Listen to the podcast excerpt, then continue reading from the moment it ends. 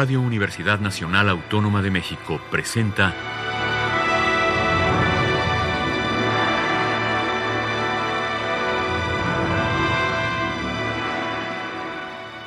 Hacia una nueva música.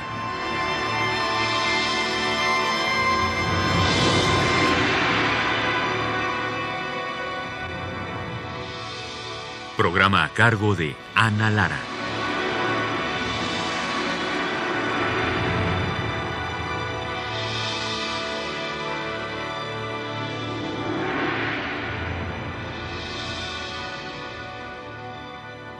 Muy buenas tardes, bienvenidos hacia una nueva música. El día de hoy tenemos con nosotros a Alejandro Castaños. Bienvenido Alejandro.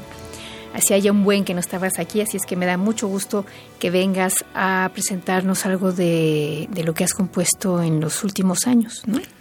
Sí, muchísimas gracias. Bueno, vamos a empezar con esta obra que se llama Intersecciones. Cuéntanos eh, de qué se trata. Eh, bueno, esta obra es del 2009. Es una pieza, es un encargo del ensamble Antecral que dirige una violinista que se llama Bárbara Lunenburg, que tuve la fortuna de conocer eh, en el Conservatorio de La Haya. Y este mm, eh, le dedico un proyecto a México. Entonces había eh, algunos encargos, algunas piezas que ya estaban escritas. Y este la pieza se llama así porque pensé mucho en la forma como, como una cuestión de intersecciones entre partes contrastantes. La electrónica es simplemente una bocina que está en el escenario y entonces eh, un poco la idea era tratar de hacer música de cámara con una bocina ahí. eh, ¿Pero qué hace la bocina? la bocina toca sonidos eh, monofónicos, pero este, bueno, va, va guiando un poco al ensamble y O sea, es, es como si fuera realmente otro instrumento. Exacto, o sea, hay una silla y una bocina, no, no está pensado como si fuera una electrónica envolvente o que... Sí, eh, está pensada como un- una especie de cuarto instrumento, o sea, es violín, eh, saxofón, percusión y, y la electrónica. Y tuve la suerte de, de ir a Colonia a trabajar con el saxofonista también. Y este estuvo súper interesante porque me, me explicaba un poco con qué se sentía cómodo, con qué no se sentía cómodo, o sea, como ir delimitando aspectos de la composición en función del intérprete y quedé muy contento. Eso es padrísimo, ¿no? Porque realmente se hace una, una verdadera colaboración y cambias ta- tal vez un poco tu manera de, de escribir este, a partir de lo que te dice el instrumentista, ¿no? Claro, si fuera este, bueno, para mí este mi, mi lugar de confort son las notas rápidas y este el fortísimo, pues me hubiera ido por ahí. Aquí era más bien la exploración tímbrica, exploración de sonidos multifónicos, este sí, más, más por ahí y, y quedamos creo que los dos muy contentos, ¿no? Porque la, la interpretación se adecua mucho a la partitura y la partitura se adecua este, Y este fue un, sacaron un disco de esto, ¿verdad? Sí. Sí, yo me acuerdo que hace años la, este, lo, lo puse aquí. Sí, Es- tiene una pieza en ese disco Georgina Derbez, Aleida Moreno, este Javier Álvarez y este pues sí, eh, a- a- hubo un proyecto antes con el Marten Alten Ensemble que hicimos seis compositores con ellos y ella era la violinista principal del ensamble y de ahí se quedó un poco el contacto y las ganas de seguir trabajando juntos. Bueno, pues vamos a escuchar Intersecciones de Alejandro Castaños para violín, sax, percusión y electrónica en la interpretación del ensemble integral.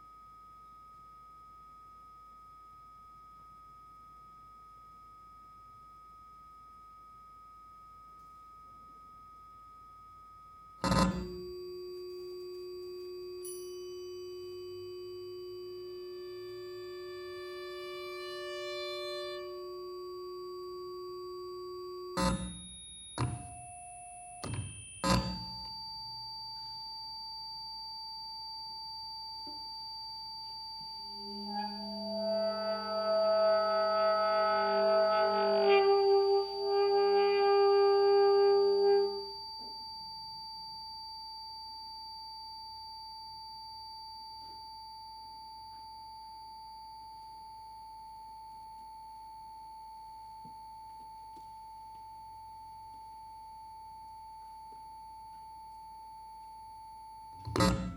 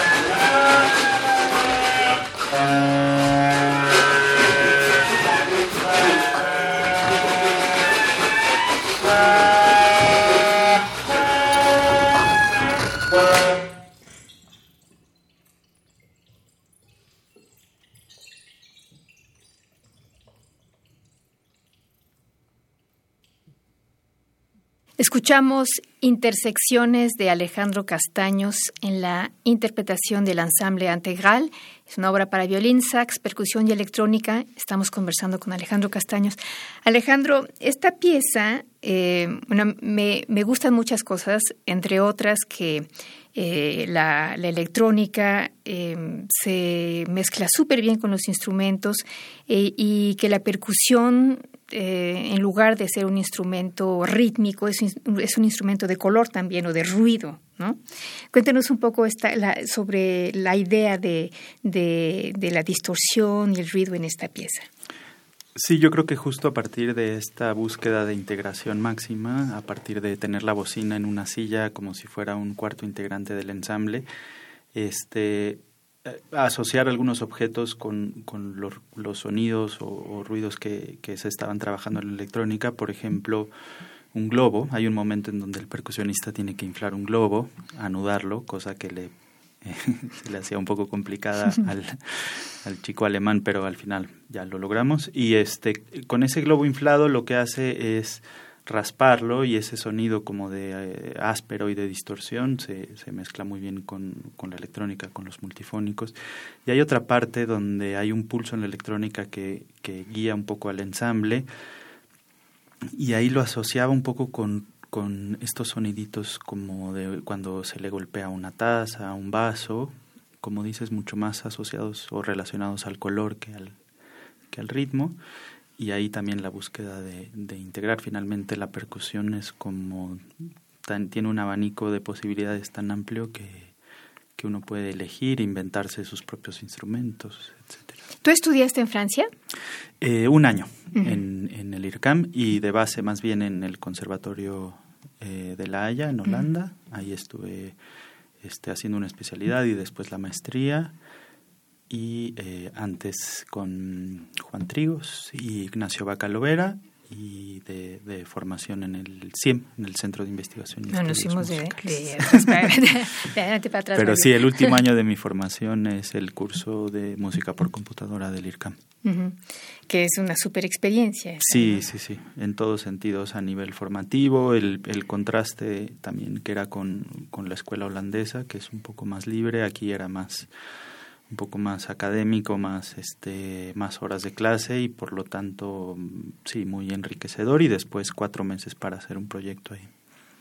Bueno, vamos a escuchar la siguiente obra que se llama De Tour, una obra de 2015. Cuéntanos de esta obra, Alejandro. Esta obra es un encargo del Festival Internacional Cervantino en, en un año donde este, el invitado es Gran Bretaña. Entonces, había un ensamble eh, muy importante en Inglaterra que se llama el Birmingham Contemporary Music Group. Y este la idea era que hubiera dos comisiones para el concierto, o sea que, que en el concierto se tocara música de compositores ingleses y hubiera dos estrenos de compositores mexicanos, entonces ahí tuve la suerte de trabajar específicamente para eso y en ese tiempo estaba haciendo una estancia en Francia, entonces me dio chance de ir a visitarlos a Birmingham y también establecer un contacto cercano con ellos y tratar de componer en función de las virtudes del ensamble, lo cual sí fue una experiencia también muy muy rica en ese sentido. Son todos músicos de orquesta, entonces la, la, orquesta de Birmingham, imagino, ¿no? La que, la que fundó Simon Rattle. Exacto. Exactamente. Entonces son todos músicos muy virtuosos a nivel de lectura y eso, ¿no? Está, está la cuestión del repertorio de orquesta. Entonces, pues extraer cosas de ahí, este, sí, buscar eh, una escritura con la que se sintieran cómodos.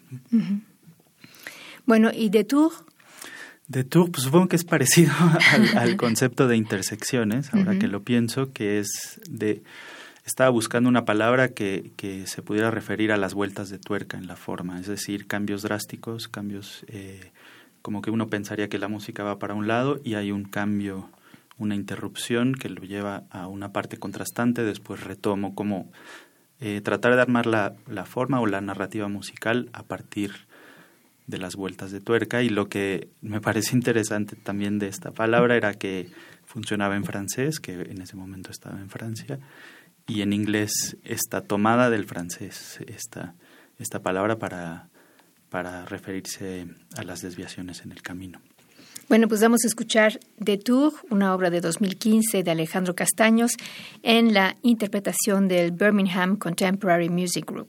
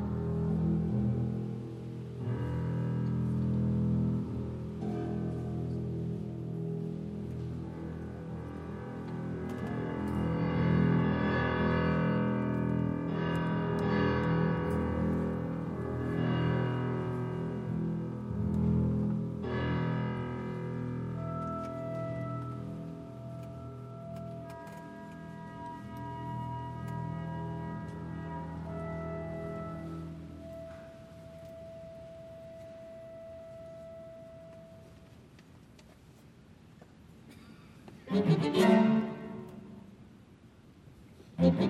you.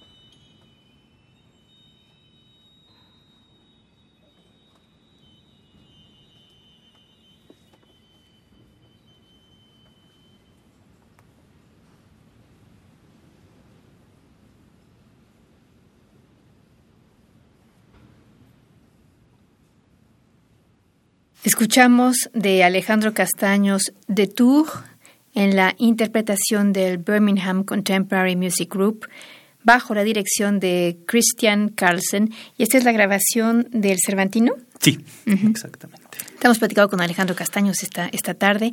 La siguiente hora que vamos a escuchar es el tercer movimiento de tu sinfonía. ¿Es una sinfonía clásica o qué?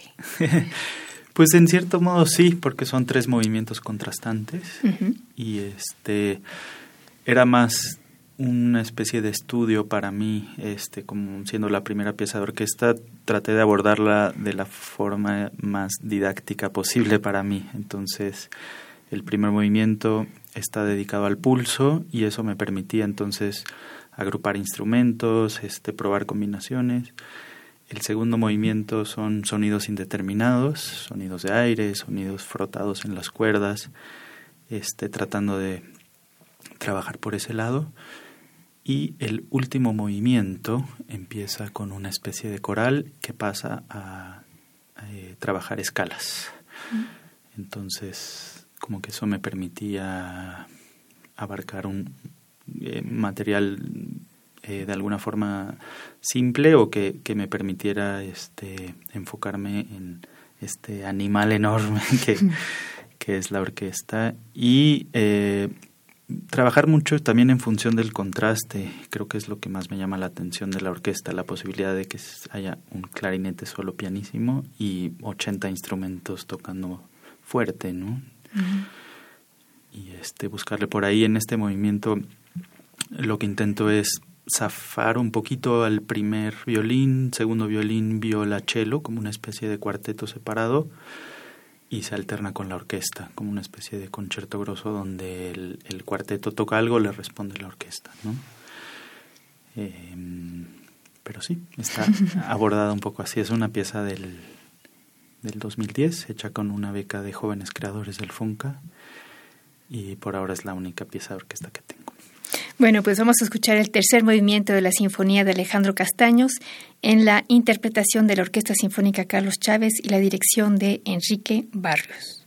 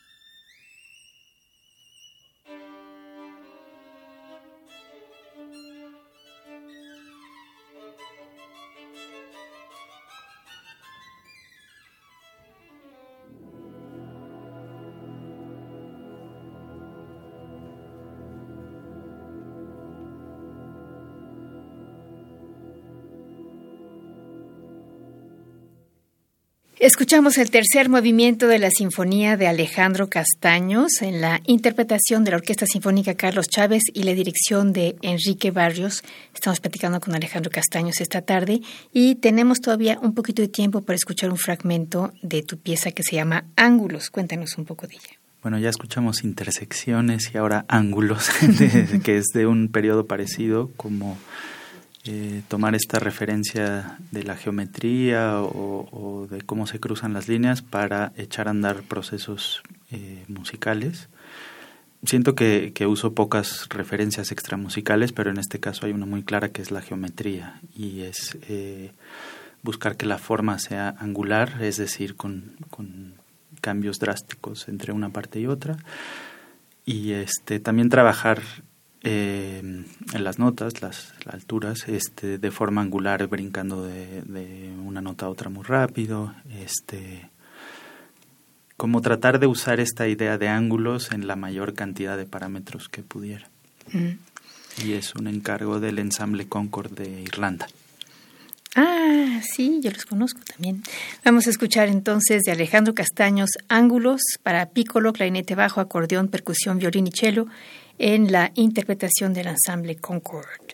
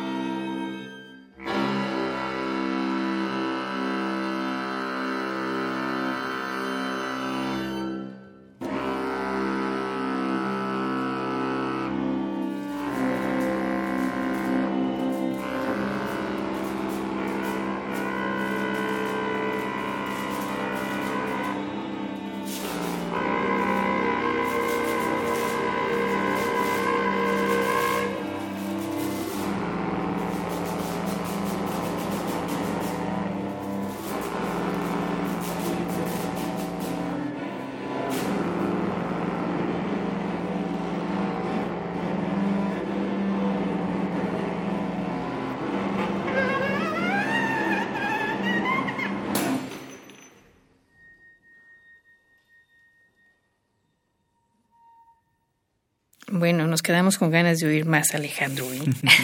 Esto fue un fragmento de Ángulos para pícolo, clarinete, bajo, acordeón, percusión, violín y cello de Alejandro Castaños en la interpretación del ensamble Concord de Irlanda. Este, me gustaría que nos platicaras, Alejandro, cuáles son tus proyectos para este 2020 que empieza contigo casi.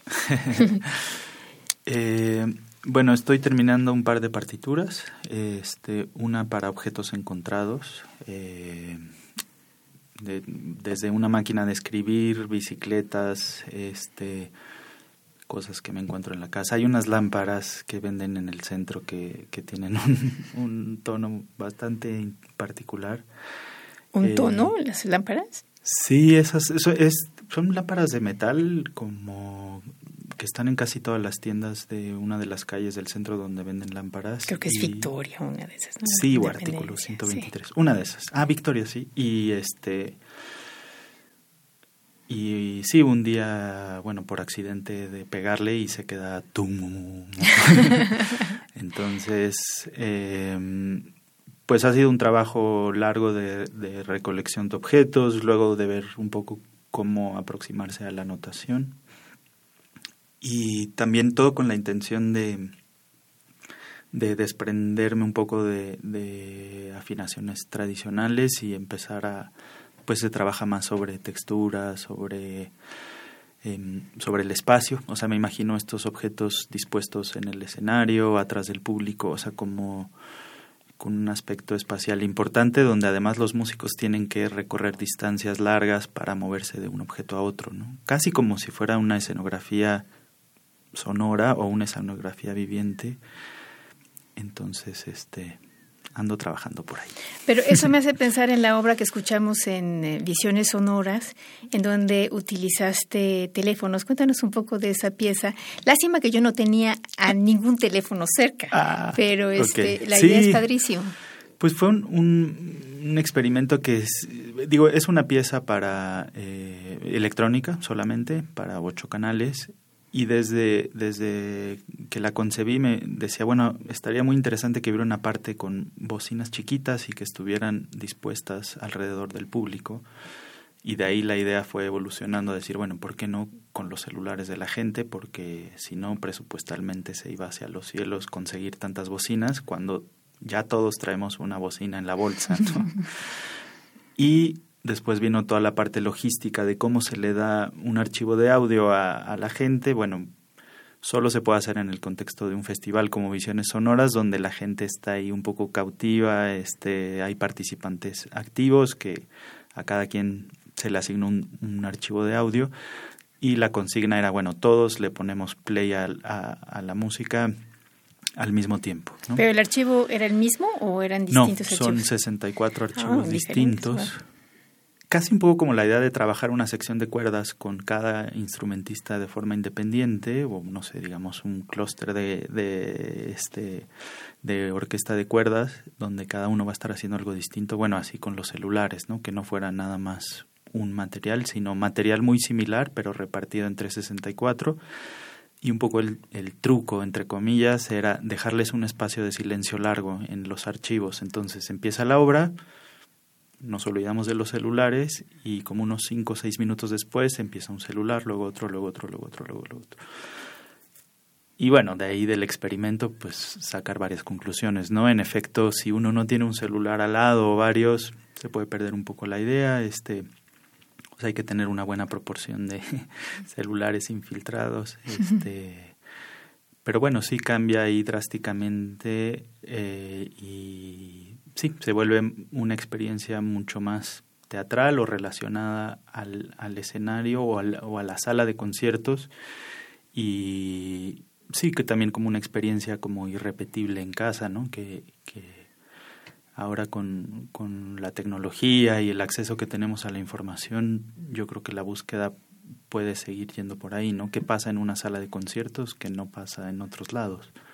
Sí, porque, porque hay que ir a un concierto, ¿no? Exacto. Y sobre todo con, con la música acusmática, porque en, en, la mente de mucha gente sigue siendo un espacio un poco inhóspito, porque te sientes ahí a escuchar en bocinas, pero la verdad es que la experiencia ahora es fantástica, justamente porque hay la espacialización y ahora con propuestas como la tuya, que está el sonido está infiltrado entre el público de alguna manera, ¿no? Sí, sí, sí, pues eso hay una búsqueda de, de quizá también cuando uno está como, como público, pues que le gustaría que sucediera y eso tratar de, de pasarlo a, la música que uno hace. Alejandro, ¿dónde puede escuchar la gente tu música y ver qué es lo que estás haciendo? Muy buena pregunta. este a lo mejor por lo mismo eh, no tengo música en internet. Hay, hay si, si ponen en algún buscador mi nombre les aparecerán algún par de videos interesantes. Hay un percusionista que hace una pieza mía para video y percusión que subió la interpretación a internet. Este, hay otra pieza para saxofón y percusión que hace este un maestro de un conservatorio en Portugal que también decidió subir la... Yo voluntariamente no lo hago porque confío más en, eh, digamos, si alguien necesita escuchar mi música o un portafolio, lo hago específicamente para esa persona. Y hay este, piezas grabadas también. Omar López tiene una pieza para saxofón y electrónica que grabó en un disco. Sí, creo que lo está disponible. Aquí, eh, la pieza del ensamble Antecal, la primera que escuchamos, está también grabada en un disco. Eh, se puede encontrar. Y Ángulos, la pieza que acabamos con la que eh, antes de la sinfonía o después no, no estoy seguro, pero una de las piezas que escuchamos ahora en el programa también está grabada en un disco del ensamble Concord. Así que por ahí se puede buscar un poquito. Bueno, ¿qué te parece si para terminar escuchamos tu microresiduo número 73, Alejandro? ¿Por qué se llama así? pues es una miniatura que está este, eh, dentro de un proyecto de miniaturas del Ensamble Nuevo de México que dirigía eh, Miguel Salmón del Real. Y este yo le pregunté, porque el encargo era hacer una pieza entre uno y tres minutos, y le pregunté si podía ser un poco más corta. y este es como si fuera eh, un residuo de una pieza más larga, así lo pensé, y después hay otro residuo de ese residuo, o sea, hay como un, un dejo del primer material que se presenta este, entonces es como un pequeño residuo de algo. Bueno, vamos a escuchar el micro residuo número 73 de Alejandro Castaños en la interpretación del Ensamble Nuevo de México dirigido por Miguel Salmón del Real.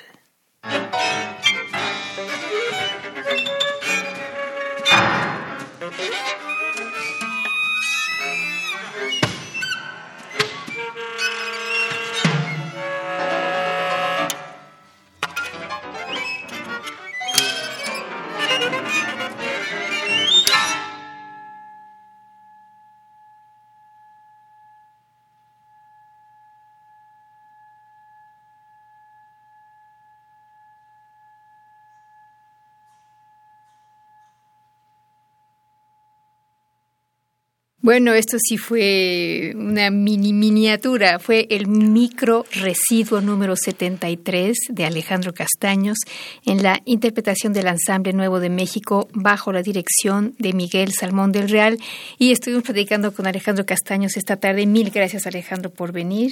No, al contrario, muchas, muchas, muchísimas gracias por la invitación. Espero que vengas pronto con el material y sobre todo con el concierto para violín y orquesta que quiero oír.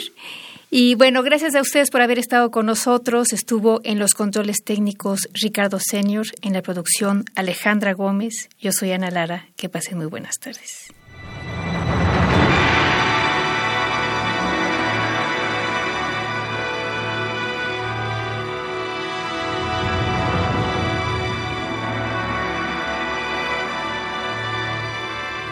Radio Universidad Nacional Autónoma de México presentó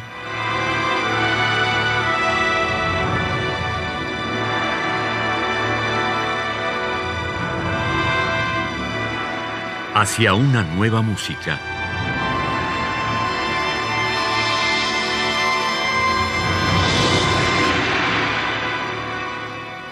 Programa a cargo de Ana Lara. Radio UNAM. Experiencia sonora.